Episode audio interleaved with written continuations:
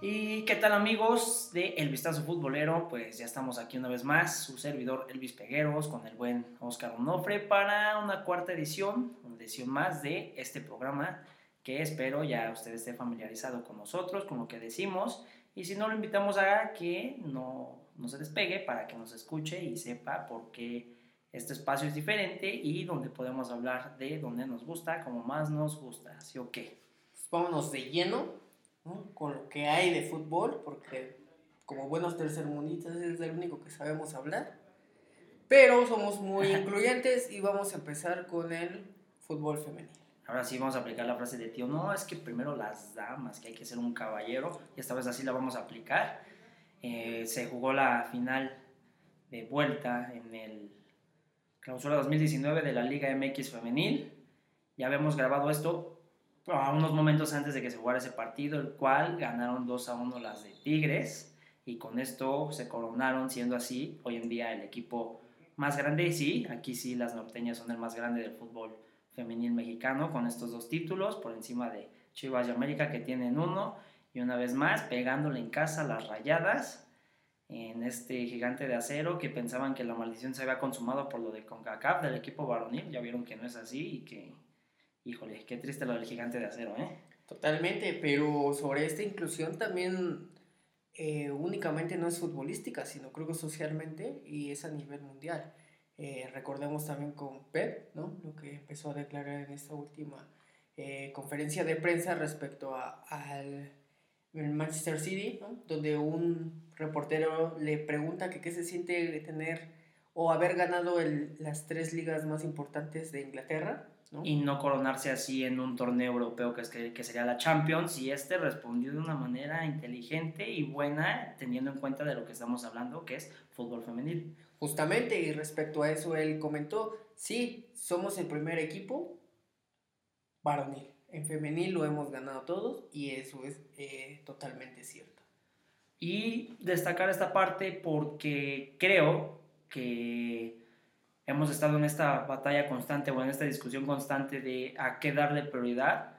No significa darle más o menos, sino traer algo equitativo. Y si en su defecto tendríamos que darle de repente más énfasis a lo que se hace en el fútbol femenil para que se tenga en cuenta a la par de lo que es el fútbol varonil, tendríamos que hacerlo. Imagínate, tú como reportero vas y preguntas eh, algo en, en, función de un club y que el mismo entrenador sea quien te, que te, quien te aterrice diciéndote algo que deberías saber en cuanto a lo que es el fútbol femenil, entendiendo todo lo que es una institución y no dejando sueltas ninguna de las partes de lo que significa ser un club y un equipo como tal.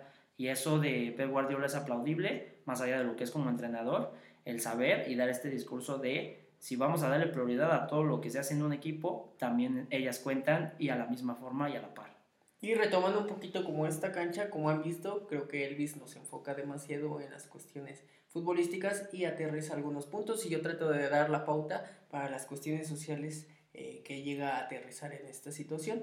Como comentas, algo que entra mucho en nuestra, nuestra cancha totalmente es el periodismo y creo que es un punto que hablas muy bien, no únicamente porque sean deportivos se tiene que saber de todo, ¿no? En este caso, también entender eh, en el contexto en el que estamos que tienes que hablar de la inclusión totalmente, te guste o no te guste porque hay machismo también ahí y hablando de... Se ve reflejado hablando de, lo platicábamos previo a, esta, a, lo grabado, que incluso el fútbol siempre se ha visto como negocio y independientemente de lo mucho que nos llega a jugar, nos guste eh, cómo se juega o la magia que se llegue a tener en los pies, sabemos que esto es un negocio y seguimos creyendo, por lo que también comentábamos, que totalmente hay este rezago social porque si bien se quisiera, este podría ser un gran negocio en el cual se podría invertir y en el cual se podría explotar.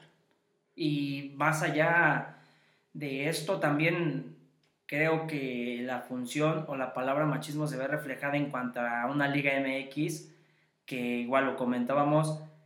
Yo lo he dicho y tengo este pensamiento y no creo ser el único en, en tenerlo presente de esta manera, sintiendo que el fútbol femenil, al menos en, en nuestro país, pudiera dar en su momento dado alguna satisfacción a nivel inter internacional más grande que el mismo fútbol varonil. porque, ok, hay que entender que esto que sucede en México es algo global y que vemos que también sucede en el primer mundo, que no se le da la misma prioridad a las chicas. Sin embargo, creo que una liga donde haya puras jugadoras del país y donde la inversión, claro, es mínima, teniendo en cuenta la, la cantidad de equipos que meramente le, le, invierten seriamente a esto, pero siento que un caso como el que se dio con Cecilia, Cecilia Santiago, esta arquera del América, y ya siendo seleccionada de, varios tiempo atrás con, con México, en varias categorías y en varios torneos, el que haya llegado al PSB junto a Eric Gutiérrez y el Chucky Lozano, eh, genera esta parte de pensar que sí hay quienes, incluso fuera del país, están viendo esta liga con buena proyección y con buenos ojos, entendiendo que es un proyecto que puede generar grandes cosas, llámese fútbol, llámese satisfacción, llámese logros y evidentemente para lo que les importa a los directivos y a la gente de la federación, negocio. Creo que si se enfocan bien, saben invertir y saben hacer bien las cosas, este, esta liga femenil puede dar para ellos también, en función de, que su mero mole es el negocio, puede darles algo también jugoso y grande y que eso también venga acompañado de cosas o satisfacciones en cuanto a logros o títulos se refiera. Ojo ahí porque creo que sí es posible y creo que también esa palabra que ya había dicho de machismo ha de decir, ay, no, pues cómo ellas la van a lograr más que nosotros o cosas así. Ya siendo muy mal pensado, quiero pensar, valga la redundancia, que eh, hay gente dentro del mismo fútbol que dice o que ha de pensar que las chicas no pueden destacar antes que el equipo varonil. Esas cosas ya son culturales y demás. Es, es algo fuerte con lo que uno se pudiera meter, pero no descarto que, que hay algo de eso para el fútbol femenil y el varonil que, que, se hace entre ambos. Totalmente de acuerdo. Y hablando de gente que está sabiendo invertir, eh, otra semifinal regia en la varonil. Ay, este nortecito, ¿eh? que de, en menos de un mes nos dieron mucho de qué hablar. La final eh, de Conca Champions, la femenil, y ahora esta semifinal, que si bien es cierto, pues en cuanto a fútbol no otorgó demasiado, eso hay que aclararlo en cuanto a espectáculo Probablemente puedo ser emocionante, sí, pero, insisto, y lo, lo, dijimos este, en ediciones anteriores del vistazo futbolero, que si llega gente o llegan técnicos o se cambia ese chip a la hora de jugar al fútbol, de poder hacer de este clásico regio algo más espectacular a la hora de que se está moviendo el balón, este va a poder llegar a dimensiones más grandes aún de las que hoy en día alcanza. Totalmente de acuerdo. Y referente a esta parte, no únicamente es el marcador, sino cómo se llega a jugar, ¿no? Y lo vimos tanto en este partido como en el de el León y el América, que ahorita vamos a llegar a ese punto, pero en general se puede hacer homógena la opinión respecto a que se jugó a, a, a la ventaja que se tenía en la tabla, totalmente de, la, de ambas partes, ¿no? Y reaterrizándolo nuevamente a la semifinal regia también con esta parte, creo que todo lo que vamos a hablar en torno a la semifinal es enfocada a puntos que no son futbolísticamente hablando. ¿no? Es correcto. Son como puntos aislados, por así decirlo. Y si se lo preguntáramos a alguien más en la calle o con las pláticas entre amigos o demás, creo que va a ser lo mismo. Ah, no van a pasar de decirte que fue aburrido, te destacan lo que va a pasar o los puntos que vamos a tocar, que son aparte, pero como tal en los 180 minutos de ambas series no hay tanto en cuanto al espectáculo deportivo que pudieran destacar. Una de esas cosas, y con lo que sí me gustaría quedarme, es de estas frases cuando dicen que un jugador se mata por una playera y cosas de ese tipo, al menos en este de Tigres Monterrey sucedió con Guido Pizarro. Justamente, ¿no? Que al meter el gol... Que termina significando el pase a la final. Este, mete este cabezazo, choca con Gallardo, cae de fea forma y pues aquí meramente es cómo pasarlo de manera heroica si por ahí llega a ganar el título Tigres, pues creo que van a destacar mucho lo de Guido, lo van a estar recordando en cada momento y digamos que lo van a estar hasta idolatrando a la par de, de Gignac.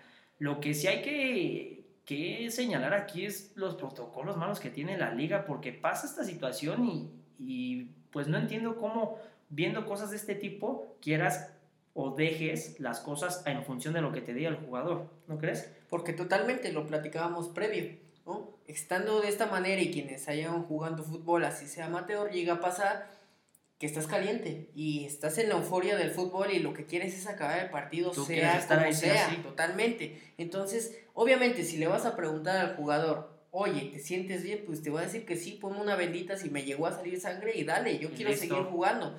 Pero tiene que haber unos protocolos médicos, o sea, sabemos que los golpes no únicamente son en ese momento. Ha habido casos en los que los jugadores incluso acaban el partido y ni siquiera se acuerdan de haberlo jugado.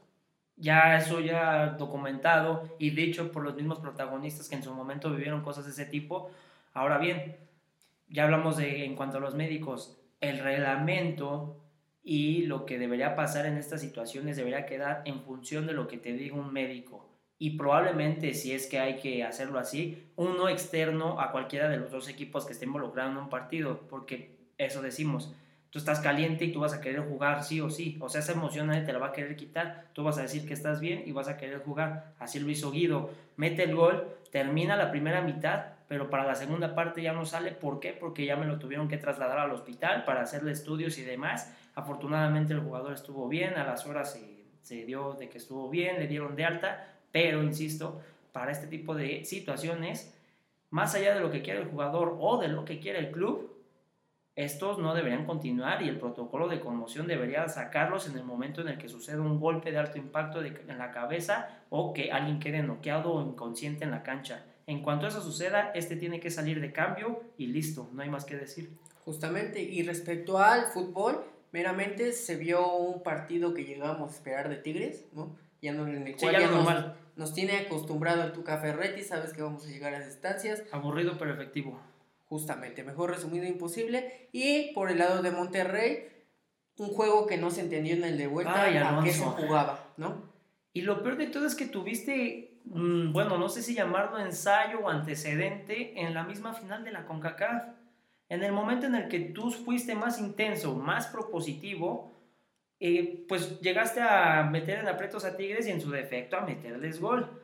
En el partido de ida hasta Nico Sánchez pudo haber metido un gol siendo central y desprendiéndose, hasta él pudo haber metido un gol, esa pega en el poste. Ahora ni siquiera tuvo esas propuestas. Diego Alonso decía que sí, que, que sí fue un partido en el que ellos atacaron y que se dispusieron a, pero entonces, sabes atacar, querías atacar y en el caso de que así fuera, entonces realmente no tienes las herramientas o las variantes para que puedas meter un gol. Ya te sucedió Diego Alonso en la, en la semifinal contra Cruz Azul del torneo pasado, lo mismo, necesitabas un gol, no importaba que te hicieran uno más porque ibas sobre ese mismo gol para poder pasar en tu eliminatoria y terminaste por decepcionar. Creo que si tienes a uno de los tres equipos con plantillas más caras en el torneo y si ya entendemos lo que es la rivalidad contra Tigres, insisto, trata de dar más espectáculo. De nada te afectaba que te hubiera hecho otro gol Tigres, tú ibas por ese único tanto con el cual hubieras pasado, un 2 a 2 te pasaba, el 2 a 1 o hasta el 2 a 2, entonces, ¿para qué quedarte con las ganas de decir, ay, es que me hubiera, este, hubiéramos podido hacer algo más o cosas así? En el momento aplícalo, no hay nada que perder, por así decirlo, hay muchísimo más que ganar. Te lo aseguro que te estuvieran alabando un poquito más si hubieras propuesto a toda la crítica que estás recibiendo, porque sí, ya después de dos torneos en donde te quedaste en las mismas instancias por las mismas circunstancias, la crítica es sí o sí aceptable y entendible. Y hablando justamente de las críticas, no se Uy. hace esperar en la Sí, sociedad. de, ah, no mames, ¿dónde están tus pinches águilas? ¡Valen madre! Ay, ay, ay. ¿Cómo es el morrillo este? El de te pasas, Nico, te pasas, el morrillo este. Y lo de las águilas del América, pues bueno, para empezar, todo mal aquí, ¿no? Para. Una vez más, Liga MX, la verdad es que siempre, siempre te, te, te ensañas o te encargas, cómo lo haces no lo sé, de quedar en ridículo ante todos. Y pues ya sabemos, y eso tiene que ver con lo de la contingencia. ¿Cómo, cómo viste esa situación? Porque no, o sea, Totalmente. es- es- Se refleja y, y este mensaje va muy dirigido a todas las personas que llegan a creer que el fútbol es únicamente 22 personas pateando un balón detrás de él, ¿no? Es un reflejo, la federación, totalmente de esta sociedad, tal cual si ahorita me platicas que es la Cámara de Diputados que está decidiendo algo, te creo. te creo totalmente porque tenían un total desmadre, no se sabía ni qué se iba a hacer, no tienen protocolos, no me vengan con que el protocolo de tal, no tenían protocolos, no sabían ni qué chingados hacer contra eso. Y actuar cuando ya tienes la crítica encima fue peor aún porque lo hiciste apresurado y mal, como todo. Totalmente. E incluso te, lo que reitero, lo que comentas, te hizo ver más mal. Si ya nos defraudaste y ya no esperábamos nada de ti, lo volviste a hacer. nos volviste a defraudar y volviste a tirar todo, ¿no? Haciendo creer en esa parte que la América obviamente tiene eh, prioridad, que creemos que no es así y no estamos defendiendo a la América, únicamente entendemos los protocolos, incluso la forma en la cual se puede llegar a desenvolver las relaciones públicas dentro de la federación. Entonces, muy probablemente eh, alguien de la América se enteró antes y le dieron el pitazo respecto a cómo iba a estar ya la jugada, que se había tomado con una decisión con las nalgas, pero obviamente esto iba a traer todo un... Iba a desencadenar en toda una crítica y cosas peores. ¿Y cómo queda evidenciado más? en el momento en el que se da a conocer el cambio de sede, cuando el equipo que iba a ser visitante, que era León, ya estaba viajando y ya estaba prácticamente a mitad de camino de llegar a la Ciudad de México y que ahora les dicen, no, ¿saben qué? Se van a tener que mover a Querétaro. ¿Qué lo hacemos así? Porque se supondría que ahí no habría contingencia o ese problema no afectaría. ¿Qué sucede? Que también había problemas de contingencia, pero por ser puntos menores a los de la Ciudad de México como tal, pues dijeron, aquí está menos peor, pues aquí se puede jugar, no le hace. De todas maneras, yo creo que sí sobreviven, no les afecta un poquito de radiación. Si el mexicano promedio se sale a dar en la torre, trabaja y está expuesto a todo esto, ¿por qué los jugadores no? Pues ellos viven de lujo, ¿no? Pero, pues bueno, sigues, sigues quedando en ridículo porque, pues bueno, no tienes una solución como tal y la que pones o propones no es meramente una solución, simplemente fue una escapatoria más crítica. Pero te juro que esto parecía Andrés Manuel, o sea, casi la, la federación sacaba una encuesta en Twitter o en Facebook diciendo, ¿y ustedes qué opinan? ¿Dónde quieren la nueva sede? Pues no, obviamente así no se pueden decidir las cosas. O sea, totalmente incongruencia y es que no hay mejor descripción para la federación que la misma federación. O sea, son peculiares eh, lo más cercano creo que es como lo describe incluso Club de Cuervos, así, tal cual desmadre tienen, tal cual desmadre hace. Buenos, poca, buenos pocas veces, contaditas y por cosas más eh, como de premiaciones o cosas para quedar bien, en eso sí arman eventos eh, de primer mundo, ¿no? Llámese el balón de oro, las premiaciones que hacen al final de cada torneo. Y pues lo que dices, para ya todo lo demás son muy peculiares porque no solamente es hacer las cosas mal, sino de mala forma, o sea, bueno, se puede escuchar con una incongruencia, pero son buenos para hacer mal las cosas.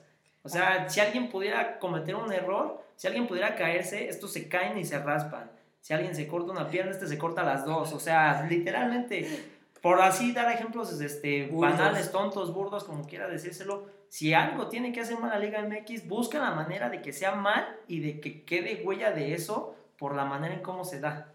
Totalmente de acuerdo. Y, es que, híjole, es como una risa y una bula de, increíble, en la que no puedes creer que alguien que percibe tanto dinero no pueda tener a alguien que pueda organizarlo y, y ni siquiera ya organizarlo, ¿ok? Dentro tienes un desmadre, pues contrata a alguien de comunicación que, oigan, si asiste el show, pues vamos a manejarlo de tal manera o hagamos este, este tipo de situaciones o contengámoslo de la otra manera, pero tienen totalmente un desmadre, desmadre mismo que tiene Nico Castillo. Totalmente.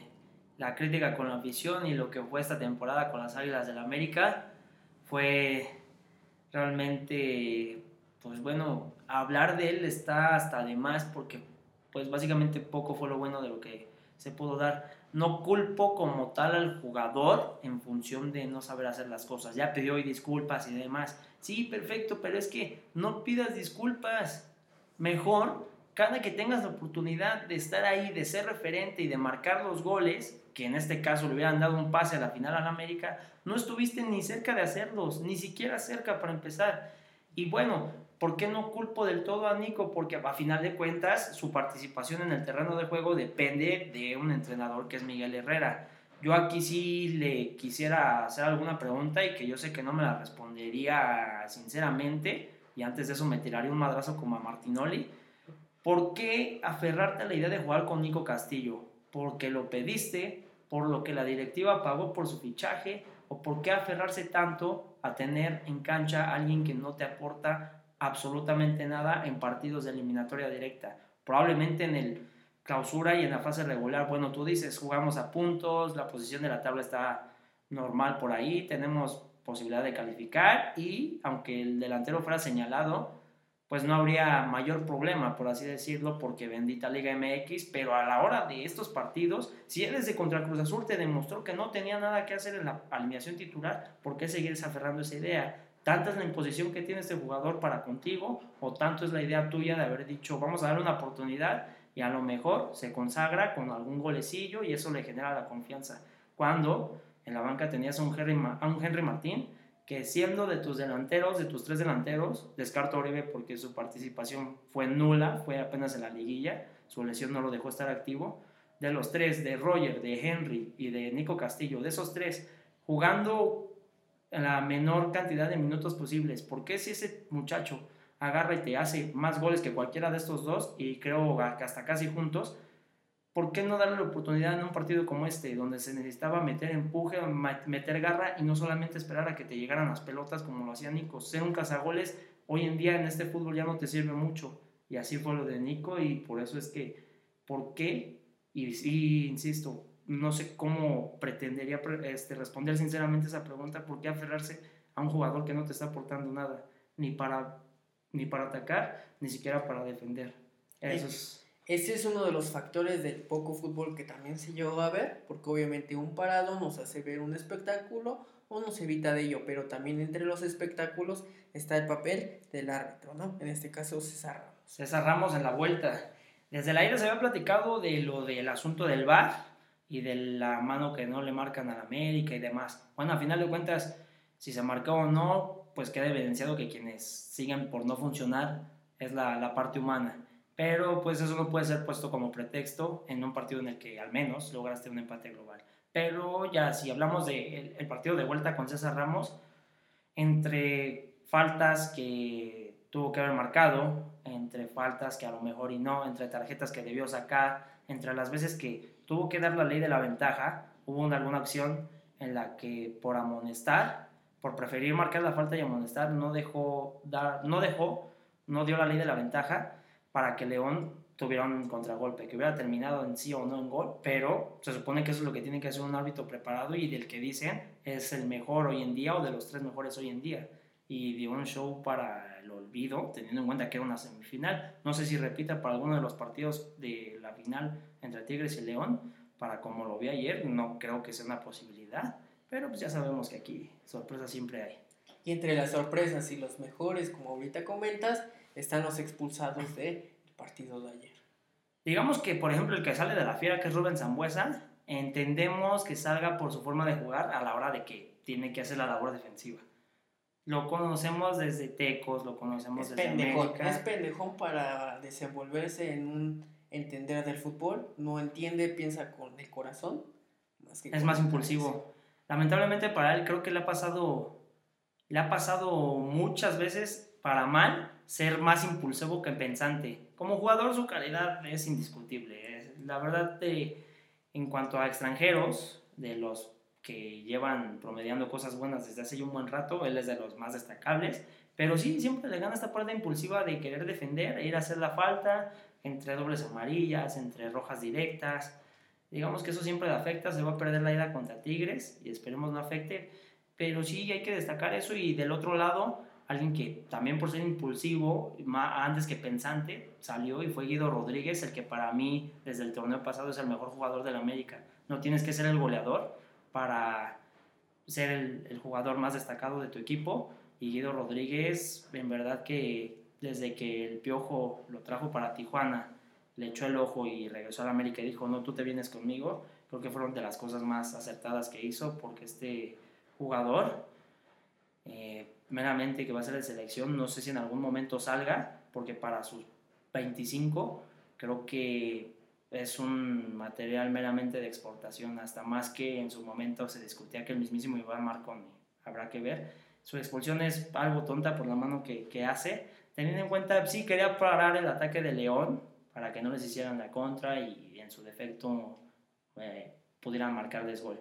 Metes a mano, le sacan la segunda amarilla y me lo echan pero si han visto de lo que fue el torneo pasado, que jugó todos los partidos, fue el mejor jugador del equipo y de la liga, y lo que aportaba para la recuperación de la pelota hoy en día con América, hay que entender que este jugador es una, es una joya que esperemos no se vaya y que dure mucho más tiempo en América para quienes somos aficionados porque es, es, un, es un crack haciendo lo que tiene que hacer. Un referente total, ¿no? Un referente total que todavía tiene gran futuro es el JJ Macías, que vio también su último partido en la liga. Este. Y aquí está chistoso también, ¿no? Para ver las cuestiones de calendario y demás.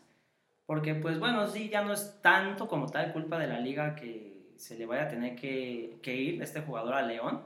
No vaya a estar en la final porque tiene que ir a un Mundial Sub-20. Para todo jugador, evidentemente, que es un sueño estar en un Mundial. Ok, es con límite de edad por, por ser categoría sub-20, pero sabes que esto te va a dar una proyección. Así lo entiende el jugador, que desde un principio dijo que en el momento en el que se tuviera que ir, pues ni modo, lo siento León, me interesa más estar en selección. Y de un equipo que entiende que esa proyección de la que hablamos les puede generar algo y hasta económicamente hablando, volvemos a la misma, si el fútbol es negocio, entonces si una buena actuación en el Mundial Sub-20 que, que se va a jugar en Polonia y el torneo que tuvo, siendo el mejor anotador mexicano de la liga, pudieran hacer de este chico que se fuera a otro equipo o que en su defecto alguien de la misma liga pagara más por él. Justamente, incluso esta es una jugada que a eh, expensas de algún aficionado que no sabe mucho de fútbol diría por qué lo tienes que estar dejando en el momento más importante, pues obviamente los dineros nos hacen entender por qué se tiene que ir. ¿no? Una, puede haber una evaluación para eh, internacional, como comentas, o nacional, o en su defecto incluso, si alguien no tiene para pagarlo, porque obviamente de quererlo lo querría cualquier equipo, puede ser la justificación para tenerlo contento en el equipo totalmente. ¿Sabes qué sí me gustaría destacar en esta parte? Y te lo pregunto a ti como, mmm, bueno, aficionado, seguidor Chiva, ¿qué pensaría? Bueno, ¿Cómo sería el pensamiento general del aficionado, tú que eres y creo que los conoces mejor que yo, eh, de saber que una joyita en bruto no la trabajaste, en el vestidor fue despreciada y que hoy en día, y justamente cuando salió de las chivas, es cuando empezó a, a explotar su nivel, teniendo en cuenta que sí, que aún le falta futuro, pero que hoy en día, al menos en cuanto a Liga MX, está consolidado. Yo creo que sí se entiende, y creo que puede haber mucha frustración de mucho chivo hermano. ¿Por qué? Porque sabemos y lo podemos ver de manera eh, jerárquica, el rebaño es un total desmadre, tal, tal cual, tiene todo un desmadre y obviamente esto se va a ver reflejado en el equipo. Entonces, si empiezas a traer cualquier directivo y empiezas a traer a cualquiera, a cualquiera como DT, ¿no? Entonces, obviamente esto va a crear un, un un ambiente de tensión, se empezaron a ir, ¿no? Se fue Pizarro incluso, eh, empezaron a generarse este tipo de incertidumbres futbolísticas donde también tú como jugador quieres crecer y te dicen, no, a ver, estate mi niño, todavía te falta, tú tienes que hacer esto y tienes Sí, que no, entender... como que fórjale, fórjale. Y tienes que entender que ahí no vas a crecer y demás. Pues obviamente es, es muy natural que se vaya. Lo mismo pasó con Pizarro. Velo en Mon- Monterrey y está haciendo lo que no hizo nunca aquí en, en el rebaño. Ve a Cota, Cota ya está feliz allá, aunque no se quería ir, que también fue una de las... La sí, que hasta estuvo emotiva su despedida y demás, ¿no? Y hoy en día, pues a jugar final. Y fue una gotita también que derramó para que eh, Matías Almeida también dijera gracias. O sea, yo también con un equipo el cual me vas a estar desmadrando, que no me puedes completar, que no puedes pagar, pues yo también así no puedo hacer mucho. Y donde me vas a estar imponiendo con quién jugar o con quién no jugar, o la Herrera, pues sí, sí está, Entonces, para pensarse. Sí creo que el chivo hermano debe comprender que está en un desmadre y a quien se le tiene que eh, exigir es a directivos, porque obviamente esto vas a poder traer a los mejores jugadores, pero si internamente vas a tener este tipo de decisiones y cambios e incertidumbres, pues obviamente ninguno te va a funcionar. No es por eh, a este voy generarle un, un panorama adverso, pero obviamente dudo mucho que pueda hacer algo con este equipo, ¿no? Que Almeida ya nos cayó en algún momento, también se creía que no iba a Sí ser... que era pasajero. Esperemos en este Llegó a un caso punto cumbre, evidentemente vino su debacle, pero sí, al contrario de la expectativa, llegó a ser de algo que consideraban poco, algo, algo grande y un equipo ganador como lo demanda la historia del club. Hoy en día es incertidumbre, pero hablando específico de lo que es JJ Macías, qué historias, ¿no? A veces estos males necesarios se tienen que, que dar para poder dar cambios y si en algún momento pues, él piensa regresar al equipo donde pues bueno le, le, dio la oportunidad de debutar con todo y que salió mal en su momento pues creo que podrá ser bueno porque si a mí me lo, me lo dejas y me lo pones a pensar tuvo el, el torneo pasado eh, menos minutos y demás, ahí tuvo una que otra actuación.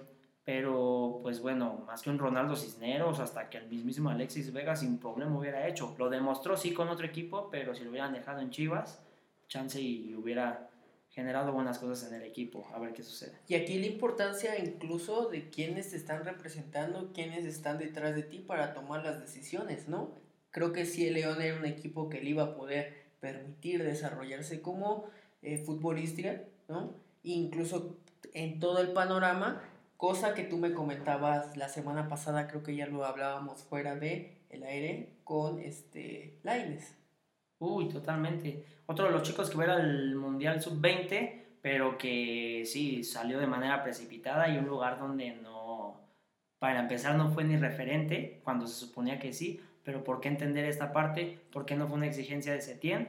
fue más una cuestión de promotores y de más gente que está atrás de los equipos y atrás de los entrenadores, como así sucedió con Laines, porque meramente no fue una petición de Quique Setién. Sí, que el proyecto se le cayó a pedazos después de un torneo en el que llegó a, bueno, a competir en Europa League y llegar a estar entre los primeros cinco de la liga ahí en España.